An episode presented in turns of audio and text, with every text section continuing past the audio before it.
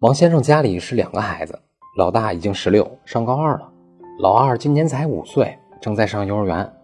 眼看着老二也到了该上小学的年龄，为了让孩子上市里边最好的实验小学，王先生就准备买一套附近的学区房。但是新的楼盘价格太高了，因此王先生就在中介公司里看看有没有价格便宜的二手房。等了几个月，终于找到一套价格不贵，而且还在学区范围内的二手房。于是双方就签合同、交房款、过户、拿房本、迁户口。很快，这一切手续就办成了。同时呢，也到了学校报名的日子了。王先生就带着房产证、户口本去学校报名去。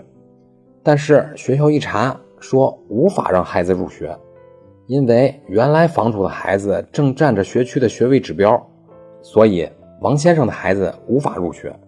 这一切就像是晴天霹雳一样。那么，咱们把话题转回来，购买学区房有哪几条注意事项呢？答案是有六条注意事项。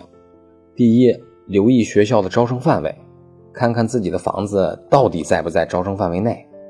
第二，购房合同中要约定。原房主户口迁出后，买方才补交剩余的房款，因为仅仅是买房没有落户，还是上不了名校。第三，到当地派出所了解当地的购房落户政策，以防虽然能购房，但是无法落户的情况出现。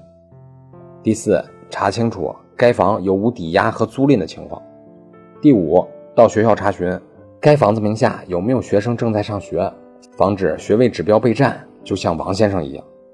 第六，在购房合同中写明购房目的，这样一旦目的无法达成，方便解除合同。为了孩子买学区房无可厚非，但是风险还是有的，各位家长不可不知啊。那么，以上就是今天的音频，供您参考。